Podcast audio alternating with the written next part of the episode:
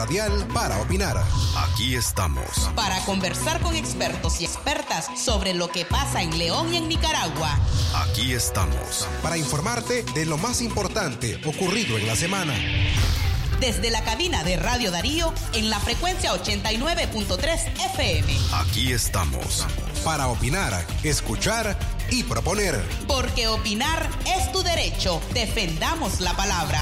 Aquí estamos. Aquí estamos.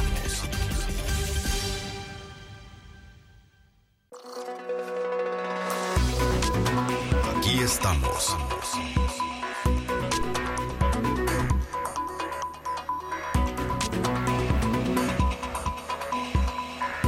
Hoy es sábado 9 de octubre del año 2021. Buenos días, ¿cómo está usted que hoy nos acompaña a través de esta emisora? 89.3 en la FM y www.radiodarío8913.com a través de la internet. Buenos días, mi nombre es Francisco Torres Tapia y voy a acompañarles en los próximos 60 minutos. Transmitimos desde León, la cabina central de esta radioemisora que hoy a través del programa Aquí estamos se les acompaña para analizar lo que ha sido una jornada de vacunación contra la pandemia del COVID-19 en los departamentos León y Chinandega. Para esta semana, el Ministerio de Salud anunció que jueves 8 y viernes, o mejor dicho, viernes 8 y sábado 9, desarrollaría la jornada de vacunación contra el COVID en los departamentos de León y Chinandega. Lo cierto es que aunque dentro del calendario esto implica dos días, dos fechas, han sido cuatro días, desde al menos 24 horas antes de la jornada anunciada o la fecha anunciada por las autoridades de salud, tanto en León como en Chinandega, la gente ha hecho enormes extensas filas y ha esperado hasta por al menos 17 horas para ser de las primeras personas que lograran tener acceso a la vacuna AstraZeneca que es la que las autoridades de salud están aplicando o estuvieron aplicando. Pero no solamente ello, esperar 17 horas para que una vez que iniciara la jornada de inmunización, quienes trabajan en esta brigada de salud anunciaran quiénes o hasta dónde era la capacidad para ese momento de vacunas y quiénes, por lo tanto, debían regresarse a sus casas tras hacer esperas por hasta 15 o 17 horas en el mayor de los casos. A diferencia de cómo se desarrolla una jornada de vacunación en Managua, tanto en León, Chinandega y hemos visto en otros departamentos, ha sido totalmente distinto y lo podemos caracterizar en varias palabras. Pero también me gustaría que en los próximos minutos usted, si nos acompaña, nos escucha, participe en este programa y nos cuente cómo ha sido su experiencia de ir a esperar ya sea uno de los centros de vacunación que había habilitado el Ministerio de Salud para nuestra ciudad, nuestro municipio, y cómo ha sido la experiencia de atención una vez que ha podido entrar a estos centros de vacunación. El teléfono 2311-2779 está disponible para usted. Los números de WhatsApp 58 00 5002 y el 8170 5846. En León, desde el jueves 7, las personas a eso de las 7 de la mañana ya estaban haciendo fila en lugares como el gimnasio Iván Montenegro, la casa Museo Rigoberto López Pérez, en este caso la casa de personas con necesidades especiales en Guadalupe y otros tres centros que totalizaban seis lugares que funcionarían para los centros de vacunación en León. Desde las 7 de la mañana estaban esperando. La vacunación, de acuerdo a la versión de algunas personas que pudieron ingresar, inició a eso de las 1 y 30 de la mañana del día siguiente, es decir, el viernes 8 de octubre. Pero, una vez que llegaron las brigadas de salud a estos centros de vacunación, hicieron un conteo de el número de personas y la capacidad o la disponibilidad de dosis que tenían en estos centros de vacunación. Por lo tanto, a las demás personas les dijeron que debían regresarse a su casa porque ya no alcanzaban dosis. Y a quienes sí lo hicieron, les entregaron un tiquete con una numeración en la que debían esperar en el transcurso de la madrugada y mañana mientras se desarrollaba esta vacunación. Chinandega no solamente se ha visto el fenómeno de las enormes filas, sino que también el desorden ha sido evidente y se ha captado a través de las imágenes y principalmente en videos en donde se nota la discusión entre algunas personas que ante la incomodidad, el enojo, como usted te quiera describirlo, discutían y reclamaban porque, a como sucede en la mayoría de los casos, cuando hay que hacer fila, siempre está al que llamamos el vivo, que es el que llega tarde y quiere meterse en la fila para entrar de primero. Pero además, en Chinandega también las personas reclamaban porque luego de hacer fila, algunas personas que supuestamente son las que van a trabajar en el tendido electoral para el 7 de noviembre, querían meterlas temprano a vacunarlas por justamente ejercer esta función y respetando el tiempo que muchas personas tenían ya esperando para ser de las primeras a vacunarse hoy sábado 9 de octubre. Y son las 10, 10 de la mañana con 10 minutos. A esta hora nos comentaban en Chinandega ya hay lugares donde ya no hay vacunas y mucha gente, al igual que en otros departamentos, a pesar del tiempo que ha esperado, se, ha quedado sin el derecho o sin el acceso a la primera dosis de la vacuna AstraZeneca. Vamos a hacer nuestra primera pausa y ya regresamos con más temas de esta semana en el programa Aquí estamos. Aquí estamos. Nos estamos alistando para lo más grande del año. Muy pronto.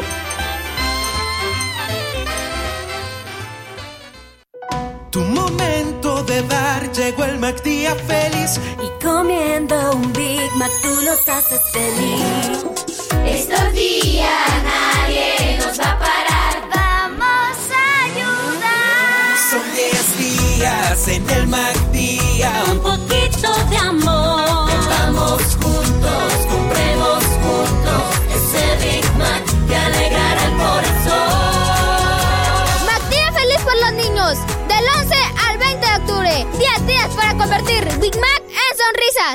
Es natural cuidar de quienes queremos. Por eso es natural elegir la mejor protección para tu familia.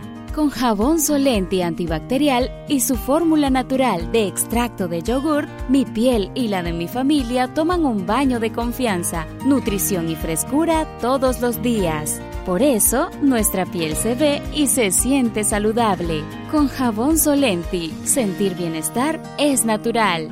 Distribuido por Echamorro Industrial. Ahora, en Distribuidora La Merced, todos los productos de la canasta básica los recibirás hasta la puerta de tu casa. Sí, escuchó bien. Solo haz la solicitud al teléfono 2311-0824 y nuestro repartidor llevará la mercancía hasta tu hogar. El mejor servicio delivery y precios sin competencia. Solo en Distribuidora La Merced. Dinero que rinde más para usted. El envío a domicilio tiene costo adicional. Si a la calle tú vas a salir, el contagio hay que prevenir. Ya todos lo sabemos, distancia metro y medio, el virus se detiene así. Nuestra familia hay que cuidar, asumamos responsabilidad. Lavémonos las manos, usemos tapabocas, así podemos ayudar. Quédate en casa, vamos Nicaragua, todos unidos, quédate en casa. Quédate en casa. Ganemos la batalla, todos unidos, quédate en casa. Venceremos este virus y todos nos unimos por tu familia. Quédate en casa. Aquí estamos. estamos, estamos, estamos Las 10 con 13 minutos en la mañana, gracias eh, por continuar con nosotros.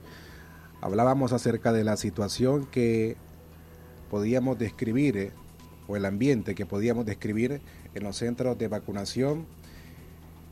Y hay varios fenómenos que podemos eh, resaltar. Y es que estas enormes filas no se habían visto antes, antes, primero porque estamos hablando de uno de los segmentos poblacionales, 30 nicaragüenses de 30 años o mayores de 30 años, un segmento poblacional más importante, posiblemente en Nicaragua después de las edades de entre 2 y 17 años. Y por ello es que observamos a una gran cantidad de jóvenes adultos haciendo fila para poder vacunarse contra la COVID-19. Pero además, nos decían médicos independientes, el ver a esta cantidad de personas haciendo fila solo refleja el temor que hay en la población sobre el COVID-19, el temor de enfermarse con este virus.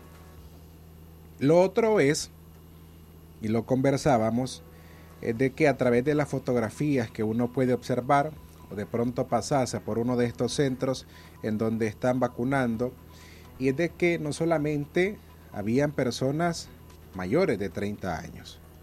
Uno monitorea y se da cuenta que hubo una gran cantidad de personas, adultos, mayores incluso, de 45 años, y son las personas que cuando inició la vacunación en Nicaragua no asistieron.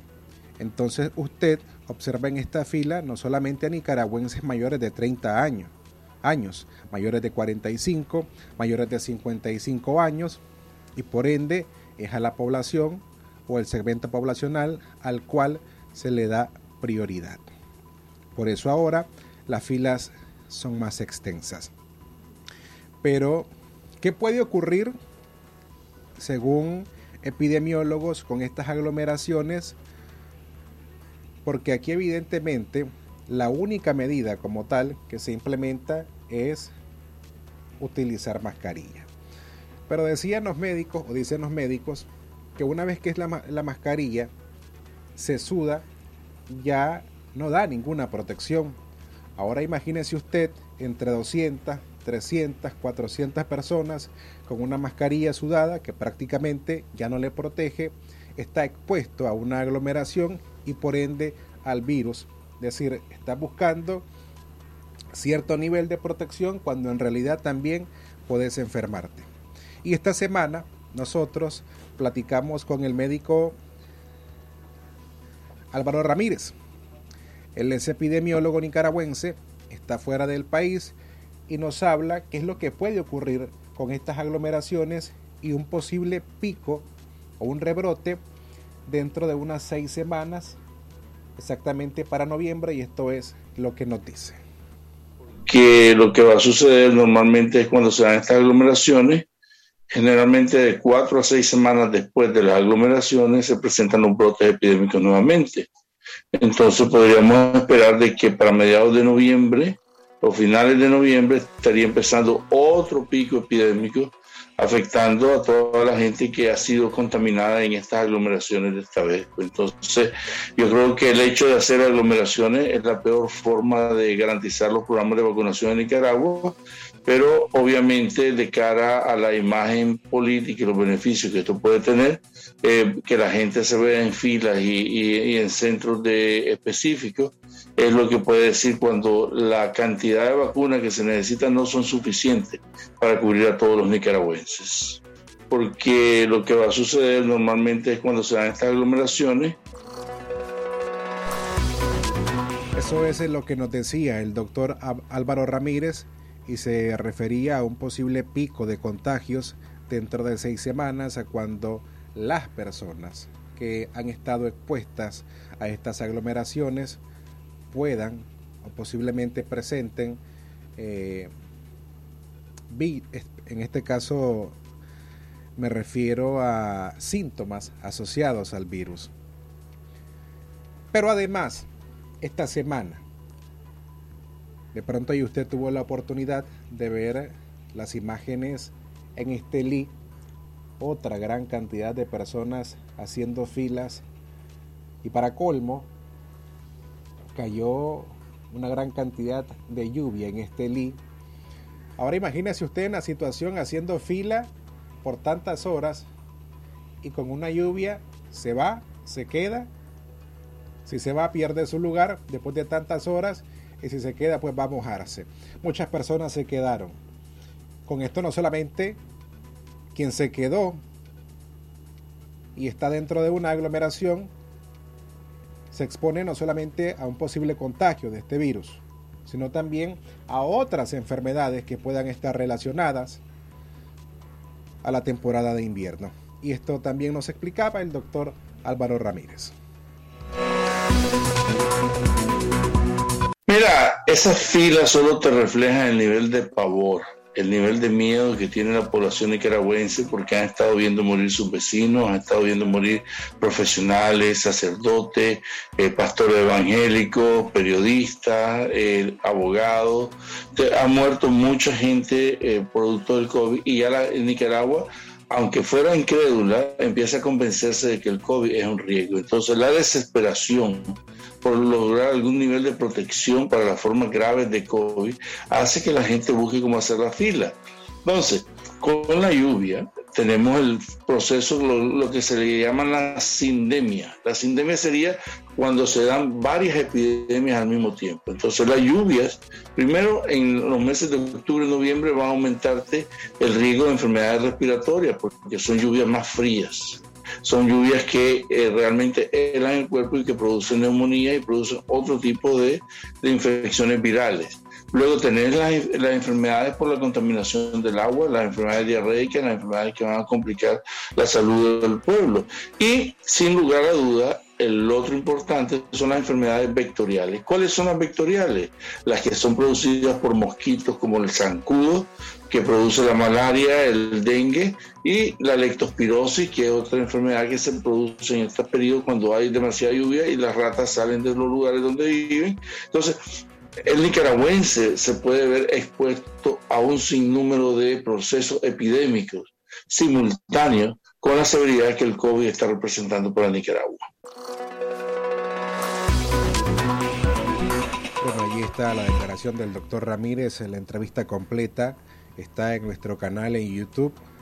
Encuéntrenos, nos encuentra como Radio Darío, ahí está el video completo, la entrevista completa para que usted te pueda verla un análisis más profundo de lo que ha sido toda esta jornada en Nicaragua desde el 20 de septiembre hasta esta semana, nicaragüenses mayores de 30 años vacunándose contra el COVID-19. Ya tenemos el informe semanal del Observatorio Ciudadano de COVID-19 sobre el número de contagios y muertes relacionadas a la última semana en el país por esta enfermedad.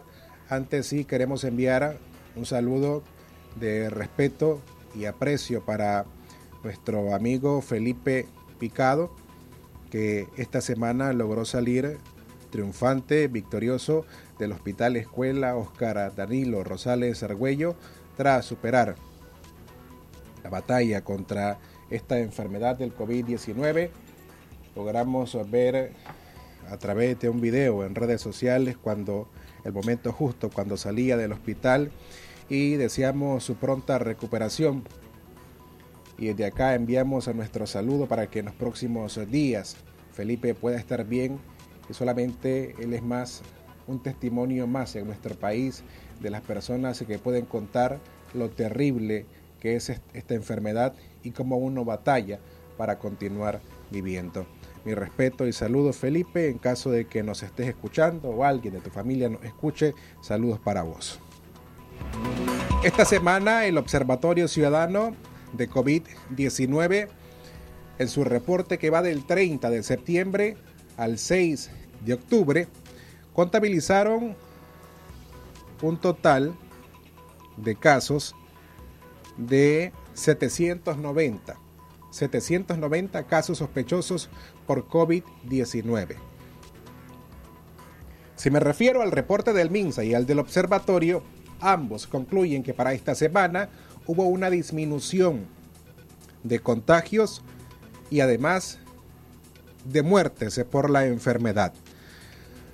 Del 30 de septiembre al 6 de octubre, dice el observatorio que logró verificar 790 nuevos casos. La semana pasada creo que anduvo por 1081 casos. Una disminución considerable y siguen siendo los departamentos de Managua, Madrid, Matagalpa, León, Estelí y Chinandega los que tienen el mayor número de casos de contagios desde que inició la pandemia en Nicaragua. Hasta el 6 de octubre, es decir, hasta el pasado miércoles, el observatorio reportó y verificó 5.724 muertes por neumonía o sospechosas de COVID-19. En este periodo, el 30 de septiembre al 6 de octubre, documentaron o verificaron 167 nuevos fallecimientos por sospechas de coronavirus. Igual hubo una disminución muy importante. Y aunque los reportes, tanto del MINSA, que es la autoridad oficial de salud en el país, como el Observatorio Ciudadano, que trabaja de manera independiente, concluyan que hay una disminución tanto en contagios como en fallecimientos, recuerde que siempre es importante continuar implementando las medidas de protección ante la enfermedad para que podamos como nicaragüenses superar este rebrote que aún vive el país desde agosto pasado. Y para irnos a nuestra siguiente pausa y presentarles la entrevista de esta semana, también el personal de salud continúa siendo afectado por esta enfermedad. Igual, entre el 30 de septiembre y el 6 de octubre, el Observatorio Ciudadano reporta 15 nuevos casos del personal de salud que tiene sintomatología asociada o presuntiva de COVID-19 y 8 fallecimientos entre ellos.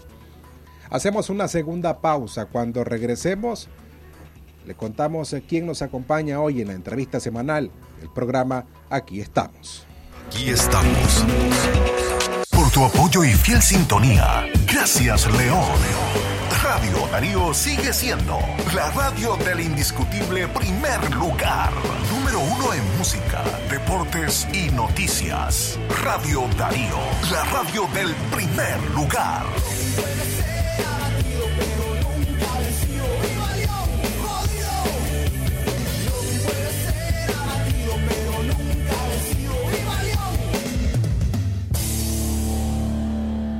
Tu apoyo y fiel sintonía. Gracias, León. ¿Qué tú harías si te digo lo que comeré hoy contigo? Lasaña de pollo o de berenjena con mi sazón Maggi te va a encantar. Dale la vuelta a tus platos al son de mi sazón Maggi con ingredientes naturales que te encantan. Con mi sazón Maggi te va a encantar. Sacale el jugo a limón. Explosión de premios. Busca en tu nuevo Marfil Explosión Limón tu código de premio. Podrás ganar televisores Smart de 32 pulgadas y celulares Samsung Galaxy A21s. Sacale el jugo a limón. Explosión de premios. Jabón Marfil. Lava, lava y nunca se acaba. Nicaragua, es momento de cambiar. Luchemos con conciencia en contra de la mentira. No nos conformemos, hagamos democracia. Y no renunciemos a nuestro derecho. No te conformes con esperar, es el momento de creer. No, no perdamos la esperanza. La indiferencia es el peor enemigo de la libertad. Confía, hazlo por ti. Por mí. Por tu futuro. Por, nuestro futuro. futuro. Nicaragua, sí se puede. Es momento de cambiar. Cambiar. Todos unidos levantemos Nicaragua. Todos unidos. Nicaragua. Rollas, manchas, enfermedades en maní, fungicida para el control. Acapela de Corteva. Garantía, reconocido, seguro. Fungicida Acapela de Corteva. Contra roya y manchas en el cultivo de maní. Producto de Corteva. Distribuido exclusivamente por Duwest Nicaragua S.A. Consulte a nuestros asesores técnicos. Si a la calle tú vas a salir, el contagio hay que prevenir. Ya todos lo sabemos, distancia metro y medio, el virus se detiene así. Nuestra familia hay que cuidar, asumamos responsabilidad. Lavémonos las manos, usemos tapabocas, así podemos ayudar. Quédate en casa, vamos Nicaragua, todos unidos, quédate en casa.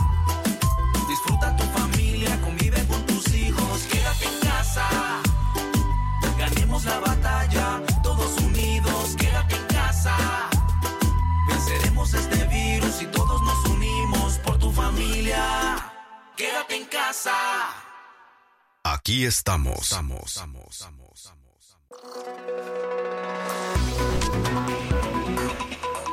Las 10 con 29 minutos en la mañana. Al margen de lo que ocurre en Nicaragua y el COVID-19, para esta semana hemos decidido invitar a una nicaragüense que se encuentra exiliada en Costa Rica.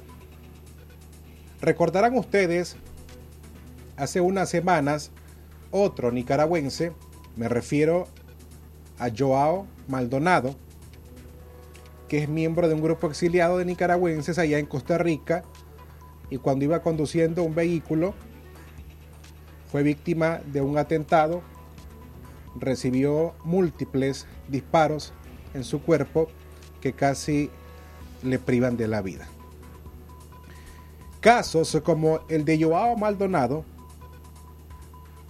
se han registrado diversos allá en Costa Rica y todos han pasado desapercibidos, posiblemente interpretados como un asalto en horas de la noche, pero lo cierto es que el caso más reciente que se registró fue contra Marvia Padilla.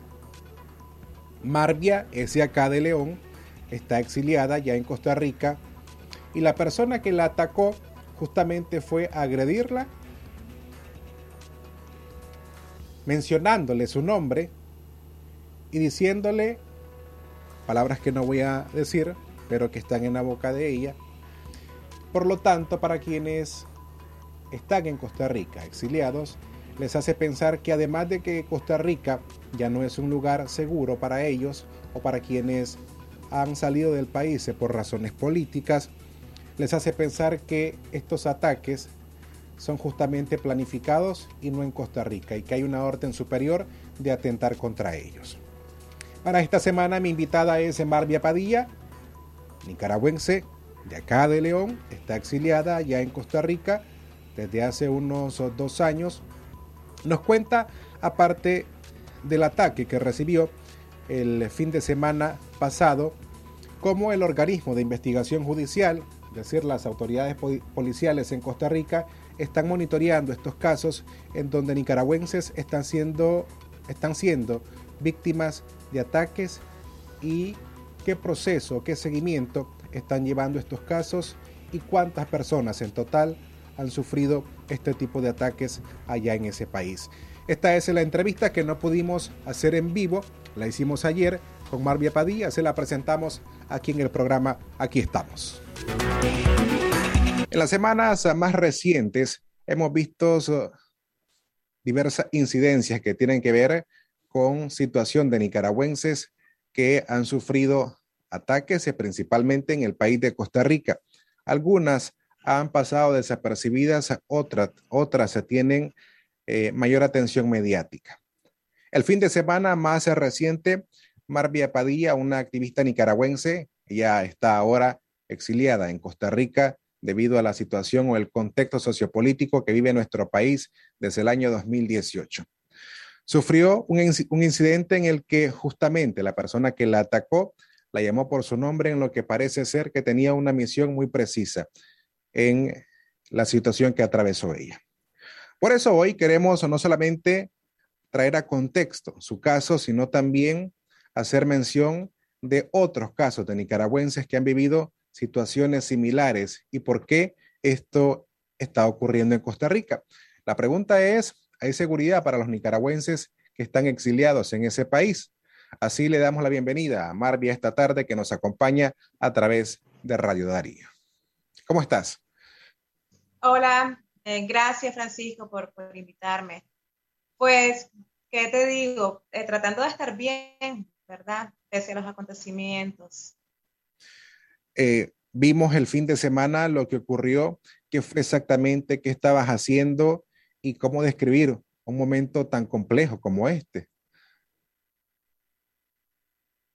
Bueno, eh, estaba en mi negocio. Es preocupante, Francisco, que la seguridad de los exiliados en Costa Rica esté siendo manoseada de esa manera, ¿verdad? Porque los atentados han sido varios, básicamente cuatro los que se han visibilizado, pero han sido más, sin mencionar que han habido unos, como son tres o cuatro asesinatos aquí en Costa Rica que todavía están eh, siendo investigados. Eh, yo estaba en mi negocio, estaba, tengo un pequeño emprendimiento aquí en Costa Rica, ¿verdad? Eh, del que sobrevivo. Y entonces estaba cerrando el negocio, ya tenía cerrada la mitad del, o sea, eh, una ventana que es una cortina de, de, hierro. Y ya estábamos básicamente fuera, la muchacha que me acompaña y yo, que es, es una amiga, es exiliada también. Y entonces íbamos de salida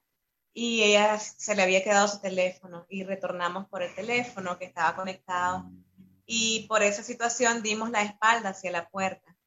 En ese momento entró un sujeto y este nos, nos encañonó de frente, ¿verdad? Eh, eh, eh, y nos iba a matar, nos iba a matar lo que pasa es que, Francisco, yo no me canso de decir de que realmente estuvo la mano de Dios ahí porque eh, nosotras comenzamos a decirle, a, las dos hablábamos al mismo tiempo, a decirle que no nos matara, que no nos hiciera daño, que nosotras no hemos hecho nada malo. Yo le decía, vos sos un asesino, o sea, es lo único que se me, como palabras que me puse como Dios en la cabeza, es lo único que se me vino a la mente. Vos no sos un asesino, no te manches tus manos de sangre, este, nosotros somos personas inocentes, eh, estamos luchando por nuestro país y como él nos había dicho antes de eso, durante estaba sucediendo eso, nos dijo, dejen de joder, hijo de putas. Entonces se le escuchó claramente el acento, ¿verdad? El, el acento de nicaragüense. Entonces, inmediatamente nosotros sabíamos que esa era una,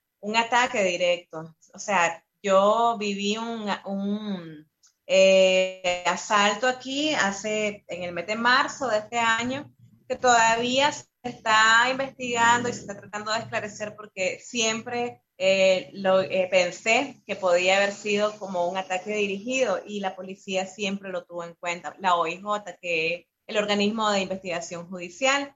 Entonces, este, eh, pero sin embargo, yo no quise como ponerme eh, paranoica, ¿verdad? Y, decía, bueno, fue un asalto y que lo, esclarezca la, eh, la OIJ.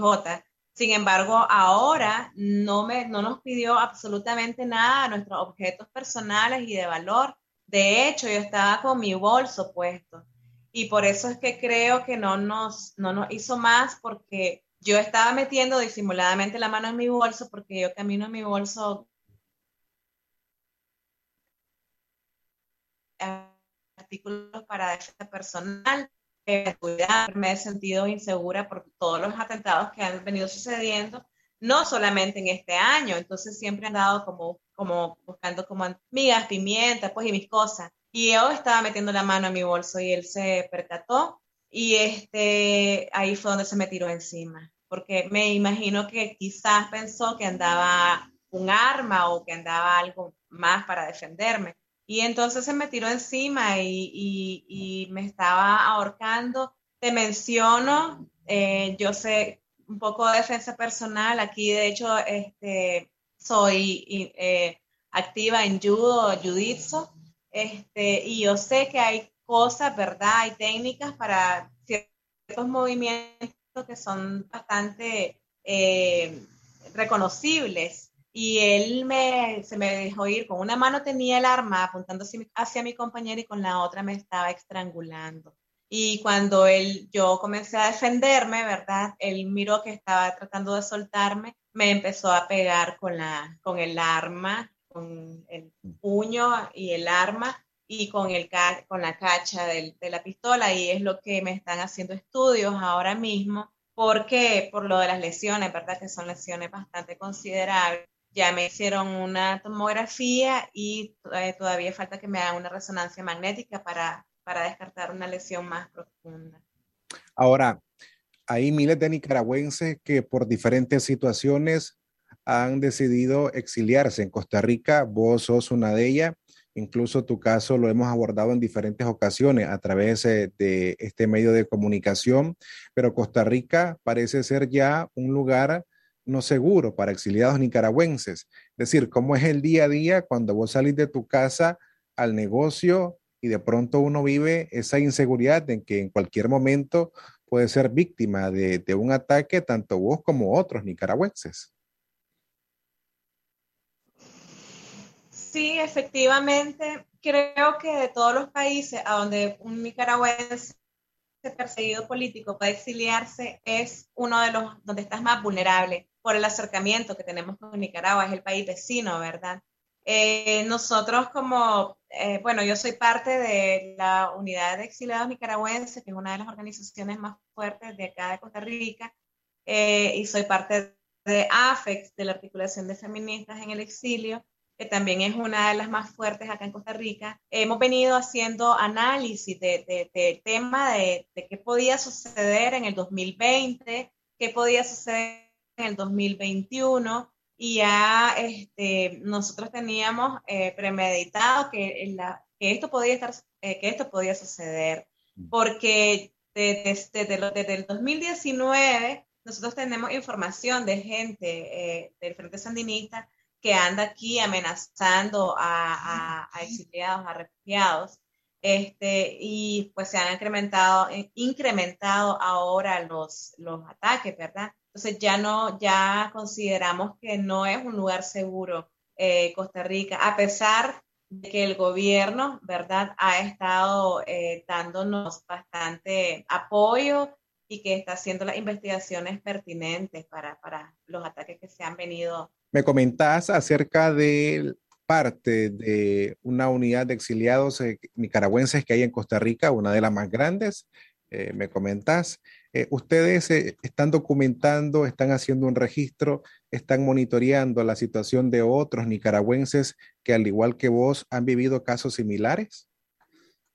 Sí, claro, lo estamos haciendo. Desde, de hecho, tenemos documentado desde el 2018 este, algunos pequeños incidentes, ¿verdad? Pero que no podíamos dejar sin importancia porque eh, sabíamos que eran como el preámbulo de lo que nos iba a tocar vivir en el 2019, en el 2020. Eh, sin embargo, yo entiendo eh, que el ataque que, que, que acabo de vivir claramente es por el resultado de yo entregué un informe al Congreso de los Estados Unidos, un informe que se elaboró por varios meses, un informe que iba bien documentado, que llevaba este, con sus pruebas, ¿verdad? Eh, necesarias eh, y fue admitido. ese día fue el 18 de julio, estaba invitada a un panel con don Rafael Estrada, con doña, eh, bueno, con Berta Valle, con Victoria, la esposa de, de Chamorro, este, y no recuerdo el nombre de la otra persona que estuvo en el panel, pero sí eh, fue muy importante para empujar la ley Renacer, ¿verdad? Entonces, ya desde ese entonces, de, de hecho, eh, unos medios de comunicación habían publicado, habían hecho una nota sobre el tema y yo les pedí que lo, que lo quitaran de las redes porque no quería hacerlo público, pero ya me imagino que es de conocimiento público y este y considero que eso y el trabajo que he venido haciendo aquí en Costa Rica, porque eh, no he parado de, de, trabajar, Francisco, yo desde que llegué aquí, que de hecho llegué básicamente descalza, ¿verdad? Con una mano adelante y una mano atrás. Este, lo primero que venía pensando es cómo eh, ayudar a mis hermanos y hermanas nicaragüenses que llegaran. Pues yo iba, viviendo mi día a día y yo decía, por todo esto, han tenido que pasar mis hermanos por todo esto que estoy viviendo yo, han tenido que pasar ellos. Y entonces me propuse seguir haciendo mi activismo aquí social y, este, y así ha sido. Entonces creo que esa es la molestia de, de, la dictadura, ¿verdad? Del Frente Sandinista, de que personas como yo, que, que, no, nunca hemos empuñado un arma, que estamos contra la violencia en cualquiera de sus expresiones, porque mi única arma, Francisca, Francisco, ha sido mi guitarra, ¿verdad? Mi guitarra, papel y lápiz para escribir. De hecho, hace poquito me invitaron a, una, a un evento, fuimos seleccionados, varios músicos que trabajan conmigo acá y yo, para un evento que es en Estados Unidos que se llama Oslo Forum y este es sobre derechos humanos. Y yo les decía eso en, en, en una pequeña intervención que tuve de que de que eh, mi arma ha sido siempre mi guitarra, mi papel y lápiz, ¿verdad? Mi mente, mis pensamientos, pero nunca he empuñado un arma. Entonces, eso creo que le ha molestado a la dictadura, que sigamos todavía activos en el exilio, personas como yo, que sigamos eh, creyendo en la lucha cívica no violenta, que sigamos eh, sin darnos por vencidos, que aunque estemos en otros países, aquí nos estamos dando la mano, aquí nos estamos ayudando, aquí corremos por los demás, este, nos estamos apoyando y, y seguimos además con la llama viva del de abril. Una última pregunta para terminar este espacio que, en el que te has dispuesto a conversar con nosotros. ¿Cuál ha sido la incidencia allá en Costa Rica del organismo de investigación judicial para dar resoluciones o hacer conclusiones sobre los casos eh, que hemos hablado el día de hoy. Y entiendo que el tuyo en este caso todavía debe estar en un proceso de investigación.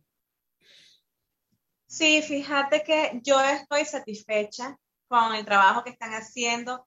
De hecho, lo que te comenté de, mi, de, de, de lo que yo viví, ¿verdad? De mi, del atentado que yo viví, este, eh, te dije, te mencioné pocas cosas, nada más no te, no te di detalles, no estoy dando detalles que, que no puedo porque pueden entorpecer las investigaciones, pero ellos están haciendo un buen trabajo. Sí, este, quisiera comentarte muchísimo más porque eh, para, para que entendas más o menos lo que ellos están haciendo, lo único que te puedo decir es que estoy casi segura que van a dar con los criminales. Yo a veces me pongo a leer cuando hacen las notas, eh, comentarios de la gente y, por ejemplo, leía un día que había una foto mía, una foto vieja, que el medio, me imagino que la agarró de mis redes sociales y la gente decía, pero si no tiene ningún golpe, pero si no se le mira nada. Y, yo decía, Dios mío, la, no, no, buscamos cómo entender el contexto, ¿verdad?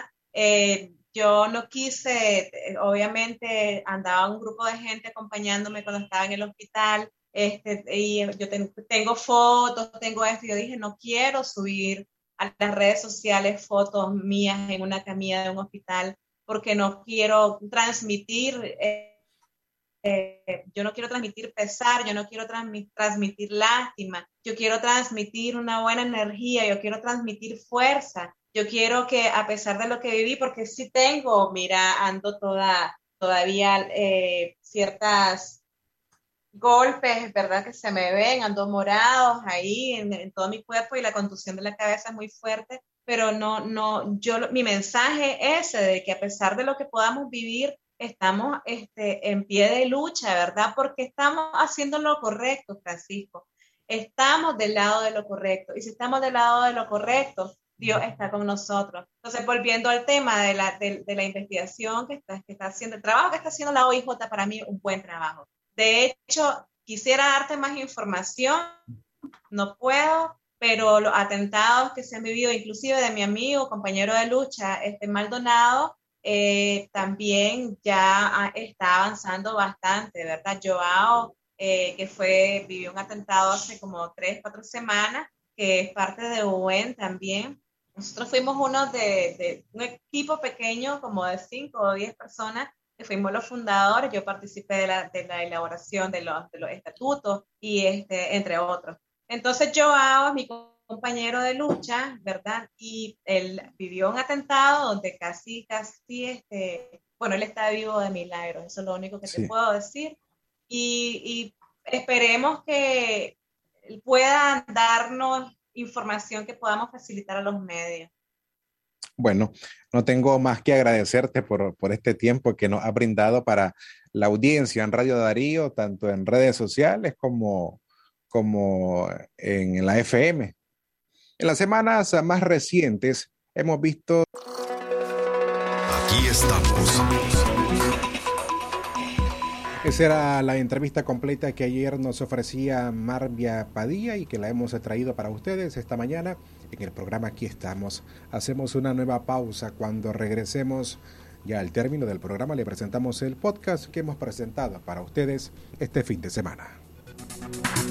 Nido Uno Más ahora viene en un nuevo tamaño de 1.95 kilos con prebióticos y probióticos, vitaminas y minerales que ayudan a fortalecer las defensas de tu peque y rinde hasta 54 vasos. Búscala. Aviso importante, la leche materna es el mejor alimento para el lactante.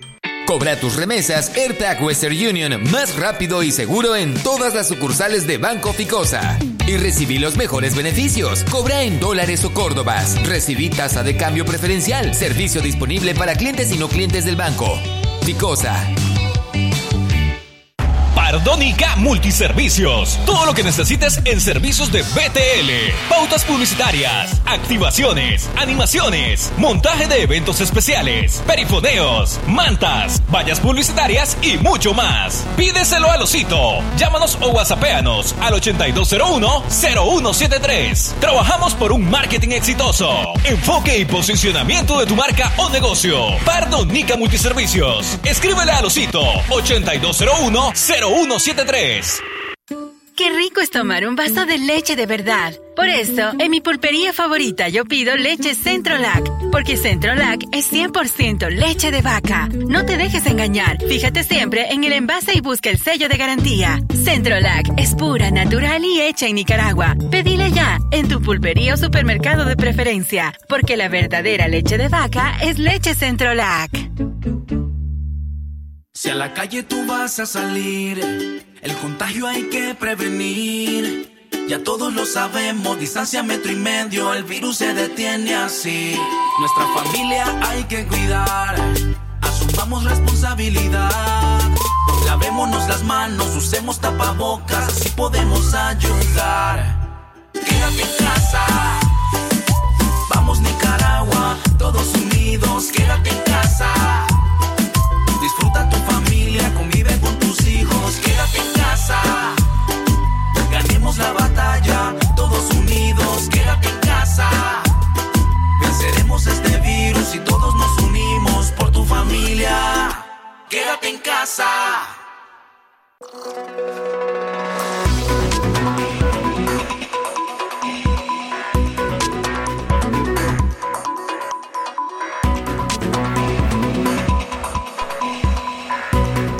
Las 10 con 51 minutos en la mañana, mi nombre es Francisco Torres Tapia, les acompaño en esta audición de Aquí estamos, hoy sábado 9 de octubre del año 2021. Para esta semana hemos preparado el siguiente podcast que titulamos Odisea por una vacuna.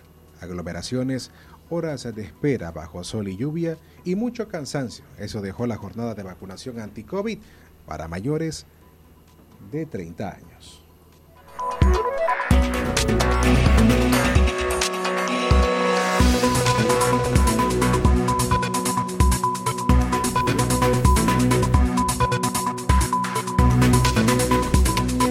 Estamos.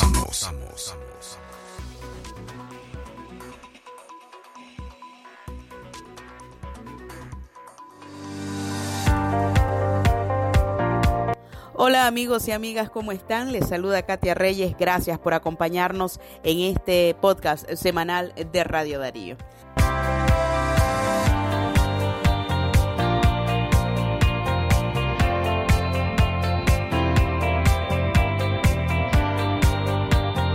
La odisea de una vacuna.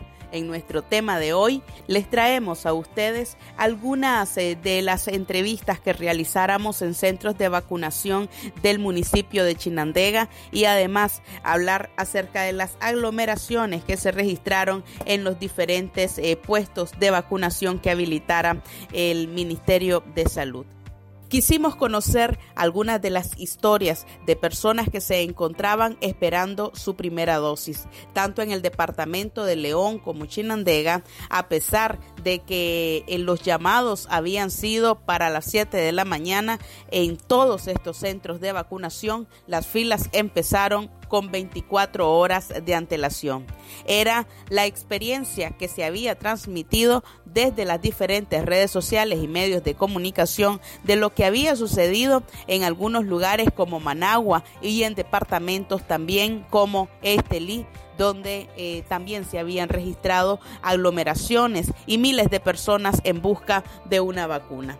En León y en Chirandega la historia no fue diferente. Solamente en León nos encontramos allí a Mariano Picado, uno de los miles de chinandeganos que se encontraba a la espera de su primera dosis anti-COVID. A él ya le tocaba finalmente, pues se hizo el llamado a las personas de 30 años a más. Tres de sus familiares también cumplían con ese rango de edad y estaban preparados para realizar estas filas. Picado hizo fila desde aproximadamente las 5 y 30 minutos de la mañana en las afueras de la escuela primaria Alberto Cabrales. Ese fue uno de los ocho centros de vacunación habilitados en la cabecera departamental de Chinandega. ¿A qué hora llegaste para poder ser el primero? A las 5 y media de la mañana. Tenía la necesidad de ponerme la vacuna porque he visto en León y en Managua las noticias de que hacen filas largas. Entonces quería ser uno de los primeros en vacunarme. ¿Valió la pena venir tan temprano? Sí, valió la pena el sacrificio, valió la pena venir temprano porque soy de los primeros para poder, para poder ponerme a vacunar. ¿Qué edad tenés? 32. ¿Estabas esperando esta vacuna? Sí, estaba esperando la vacuna que viniera a Chinandega. antes? No. No, no te dio. No, no me dio COVID. Eh, ¿Qué te parece todo lo que vive Chinandega? Y hay personas que no creen en la vacuna. Eh, les recomiendo que se vacunen porque ya cuando después que nos vacunemos nos hacemos más fuertes contra el virus y tenemos que buscar todas las medidas necesarias para erradicar ese virus. Aunque Picado se encontraba allí a, eso de las 5 de la mañana, fue a lo largo de las siguientes horas cuando la fila se extendió a por lo menos 7 cuadras más. Eran largas horas de espera mientras la vacunación se anunciaba podría empezar en horas la medianoche. Conocimos la historia de dos amigas de trabajo quienes solicitaron permiso para poder hacer su fila con 24 horas de antelación daban gracias a la comprensión de sus jefes, quienes les permitieron un día libre para poder iniciar a hacer las filas y para encontrarse en los primeros puestos de vacunación. Esta es la entrevista que ellas nos dieron. Eh, ¿A qué hora llegaron para poder estar en los primeros puestos? Bueno, pues la verdad es que venimos desde la madrugada, nos tuvimos que levantar temprano para poder optar a los primeros puestos y vacunarnos. Eh, ¿Esto significó pedir permiso en el trabajo? Así es, un permiso que tuvimos que obtenerlo de manera, gracias a Dios, pues este, nos han tratado súper en los trabajos, nos han dado el permiso de podernos venir a vacunar sin ningún problema. Esta fila ya alcanzó cinco cuadras. Así es. que esto iba a ocurrir aquí en Chile? Sí, nos imaginamos y por eso pues consideramos pedir permiso para poder estar acá temprano. Eh, señora, ¿y usted qué edad tiene? 33. ¿Ah? 33 años. ¿Qué te pareció cuando anunciaron de que ya estaba la vacuna para los de 30 y que ya uno aplicaba? Excelente, porque eso es lo que estamos esperando todos, que, que nos pudiéramos vacunar para por lo menos este si estar un poquito más prevenido aún cuando nos diera el virus y no tener complicaciones graves en nuestra salud y también para este No. ¿No? ¿Algún familiar? Sí, algunos familiares, pero gracias a Dios resistieron porque ya estaban vacunados, no fue algo fatal. Y también para proteger a todos, ¿verdad? Todos los ciudadanos, tanto para protegernos, proteger nuestra familia, nuestros ancianos, para, para protegernos en general. Hay centros de vacunación donde dicen que estuvieron vendiendo lugares, los primeros lugares hasta en 2000 Córdoba. ¿Qué te parece este tipo de negocio? Me parece que no se debería de dar porque es una necesidad pública. Todos queremos vacunarnos y, y no, no, no estoy de acuerdo en eso. ¿Cuántas horas faltan de aquí a que empiece? ¿10 horas? ¿12 horas? Más o menos. Probablemente. ¿Cuál es el plan de estas 12 horas? No movernos de aquí, no movernos de aquí, para poder optar a la vacuna, gracias a Dios. ¿Qué te parece la venta de lugares? Hay gente, por ejemplo, en Roberto González, nos decían de que habían ventas de lugares hasta en 2000 Pues yo considero que es algo inhumano verdaderamente porque todos necesitamos de esta vacuna y se nos está proporcionando de manera gratuita. Creo que lo más conveniente es que todos nos apoyemos porque en pro de todos nosotros. Entonces creo que no es un negocio que se debiera de hacer porque es una necesidad de todos los ciudadanos y a todos tenemos derecho y vamos a optar a la vacuna. Debe de hacerse de, manera ordenada como lo hemos venido haciendo aquí por lo menos y no cobrando puestos ni nada. Las aglomeraciones en busca de una vacuna fue parte de la lucha que se estaba emprendiendo desde cada ciudadano y ciudadana quien trasladó sillas, agua, sombrilla hasta los diferentes puntos, conociendo que debería haber esperado entre 10 y 15 horas antes de que recibiera su inmunización. Podrían haberse abierto más puestos de vacunación y podría haberse organizado de una forma más ordenada, aseguraban algunas personas que se encontraban ya cansadas. Sin embargo, eh, pues no vivió Nicaragua la experiencia de otros países como en El Salvador, donde se inmunizaba casa a casa o incluso también en Guatemala, donde eh, los puestos de vacunación como máximo atendían a cerca de 300 personas y quienes tenían horarios destinados para poder llegar y ponerse esta vacuna tan importante. En Nicaragua las aglomeraciones pues fueron definitivamente históricas e incluso eh, a veces se intentaba dar ventaja a algún grupo de eh, personas aunque en algunos puestos no lo permitían. Por ejemplo, en la escuela Efraín Tijerino las autoridades políticas intentaran priorizar con vacunas a todas las personas que conforman el tendido electoral en Chinandega y quienes estarán en las mesas de elecciones el próximo noviembre, eh, el próximo noviembre en nuestro país. Pero la mayoría se preguntó qué tenía que ver la vacunación con las elecciones y por qué se estaba priorizando a este grupo de personas. Fue por ello que en muchos de los casos no les permitieron ingresar las experiencias fueron diversas. En el municipio de Villanueva, los ciudadanos habían sido convocados ya con números a eso de las 3 de la mañana de este sábado. Fue a partir de las 3 de la mañana cuando todos aquellos hombres y también mujeres que acudieron a buscar su vacuna y que eran mayores de 30 años fueron prácticamente obligados a escuchar el discurso político de una trabajadora de la salud, quien aprovechó no solo para hablar de la necesidad de ubicarse, de aplicarse la vacuna, sino también que se refirió en todo su discurso a cómo el gobierno de Daniel Ortega y Rosario Murillo habían hecho posible su vacunación. Una situación pues que muchos han estado claros realmente ha sido posible gracias a un mecanismo mundial llamado COVAX que fue el que ha garantizado que países pobres como Nicaragua accedan a las vacunas lo antes posible.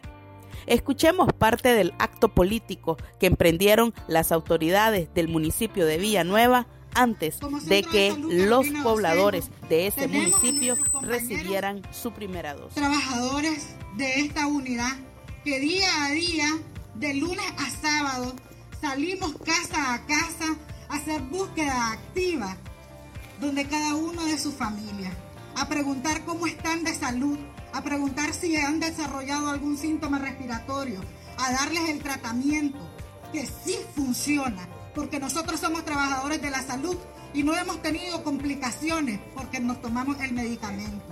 Entonces, queremos decirle que nosotros estamos a la orden, que nosotros tenemos pasión que nosotros tenemos ese sentimiento por la salud de cada uno de ustedes y que nos preocupamos. Queremos decirles que aquí estamos tomados de la mano de Dios, también principalmente, ¿verdad? Y de nuestro gobierno, de nuestro gobierno nos respalda y está ahí con nosotros. Dios y el gobierno de reconciliación y unidad nacional. No perdamos de vista que el único gobierno que se preocupa por la población y que tiene muchos proyectos de vida, programas de vida, la salud, educación, construcción de nuevos hospitales de alta resolución. Tenemos aquí ya la inauguración parte por parte del Hospital Abdalá en Chinandega, ese hospital que es suyo, donde van y tenemos salud gratuita. Tantos programas que tiene el gobierno que ha venido desarrollando y que solo garantizándolo con nuestro voto vamos a tener más y mejores oportunidades de las que tenemos hoy en día. Así que no olvidemos retomar nuestro derecho constitucional como ciudadanos nicaragüenses y votar este 7 de noviembre en la casilla 2. Que no nos titubee la mano. Ahí vamos a votar en cascada en la casilla número 2 y vamos a tener la victoria contundente de nuestro Frente Sandinista de Liberación Nacional. Gracias.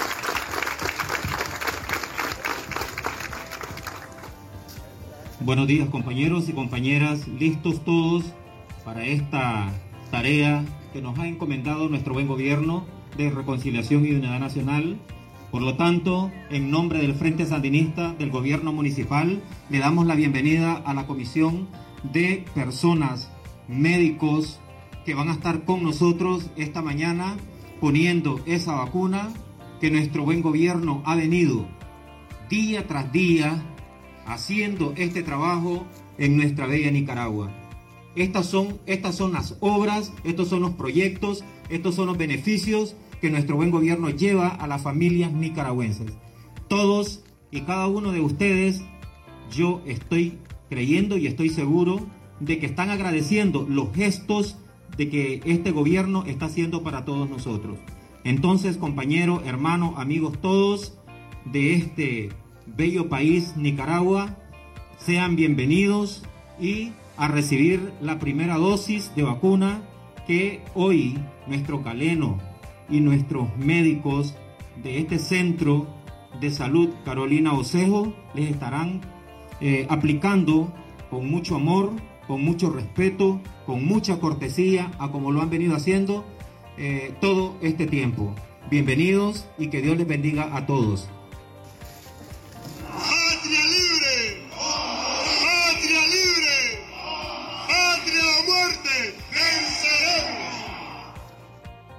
El discurso político resultaba definitivamente indignante. A las 3 de la mañana, cuando ya se estaba esperando pues eh, esta vacuna, que se aprovechara la presencia de las personas para realizar proselitismo en pro del partido de gobierno. Una situación pues que también ha sido criticada sobre todo por especialistas de la salud quienes consideran que las vacunaciones no debieron haber sido politizadas en nuestro país.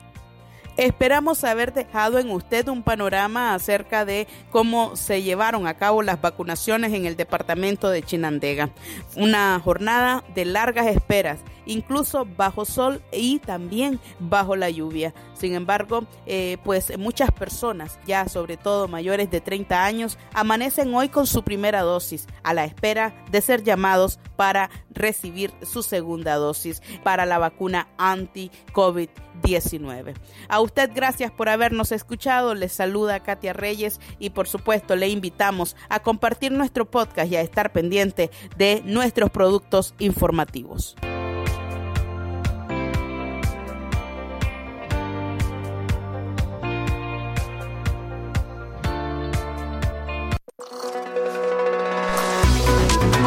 Terminamos esta, este episodio de Aquí estamos, gracias a las personas que nos han escuchado, ya sea por los 89.3 en la FM o en la internet en Radio Darío 8913.com. Me despido, soy Francisco Torres Tapia, tenga usted un buen fin de semana Nos vemos o nos encontramos, mejor dicho, el lunes en una nueva audición informativa en Centro Noticias.